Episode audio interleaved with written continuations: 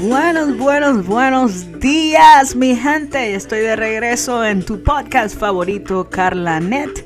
Yo soy tu host, Kate, y hoy vamos a hablar acerca de esos resoluciones de año nuevo que hiciste antes de comenzar el año. Y ya estamos a final de enero, señores. Ya se nos fue el primer mes, como van pasando de rápido el tiempo.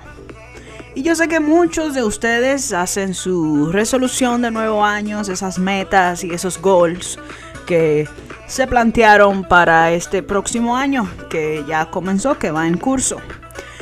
Y encontré por ahí un reporte del doctor Jonathan Alpert, quien dijo cuáles fueron las tres principales fallas que hacemos nosotros cuando hacemos esa resolución de nuevo año.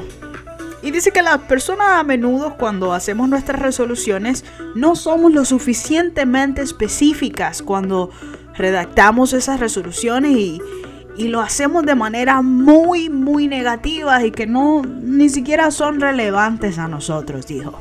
Así que te voy a compartir hoy un poco acerca de cuáles son esas tres fallas que hacemos al hacer nuestra resolución de nuevo año. Pero antes de vamos a ir a un corto comercial. Bueno, bueno, bueno, estamos de regreso por acá después de ese breve comercial. Ya los vamos a estar cambiando para que no se me cansen. Y les estaba diciendo que tengo tres razones por las cuales nuestras resoluciones de nuevo año no funciona. Este, eh, tu resolución no es totalmente específica y esa es una de las primeras razones por la cual no se cumple ese propósito de año nuevo. Y por ejemplo es un decir que dijiste, bueno, este año voy a bajar de peso o voy a hacer más ejercicio y esa es una forma fácil de uno prepararse, pero prepararse para el fracaso, ya que es una forma que carece de, marcar un proceso eh, un poco probable y que no nos mantienen motivados durante todo el año. En lugar de eso, deberíamos tratar de hacer un poquito más objetivos y más específicos, como por ejemplo decir, bueno, voy a correr 5 kilómetros eh, cada día y voy a perder 10 libras para una fecha determinada, por ejemplo. Y eso no es tan, tan negativo, sino que es un poco positivo porque ya sabes para qué fecha vas a tener qué peso. Y eso me parece que es este una buena idea. La otra cosa es que no estamos siendo muy positivos, no estamos enmarcando positivamente. Y esto es probablemente porque nos enfrentamos a que usamos un lenguaje muy, muy negativo. Las personas deciden dejar de gastar dinero o dejar de comer comida chatarra, por ejemplo.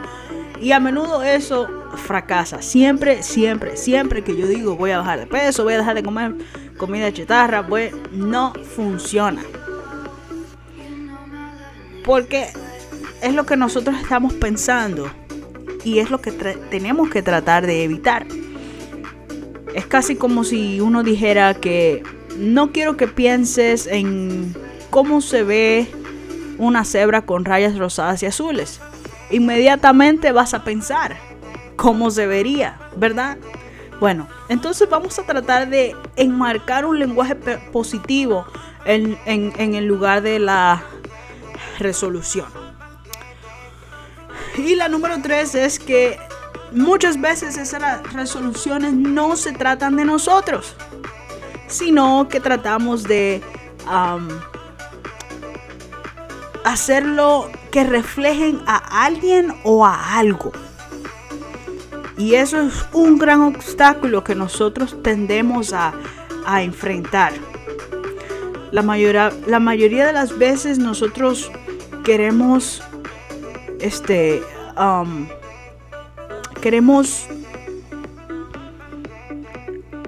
agradar a otros. Y muy a menudo las personas influencian en nuestras vidas como nuestros amigos, nuestra familia, nuestra sociedad. Y nosotros de verdad queremos ser importantes y queremos que las personas vean que nosotros hacemos y que somos exclusivos. Pero la mayor parte del tiempo hacemos decisiones por lo que otro piense y no por lo que nosotros realmente necesitamos.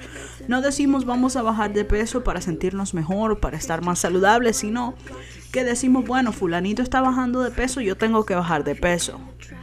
Y eso nos hace poner la vista en otros y no en nosotros mismos. Y por eso tendemos a no cumplir. Así que tenemos esas tres razones. La primera es que no somos muy específicos. La segunda es que somos muy negativos.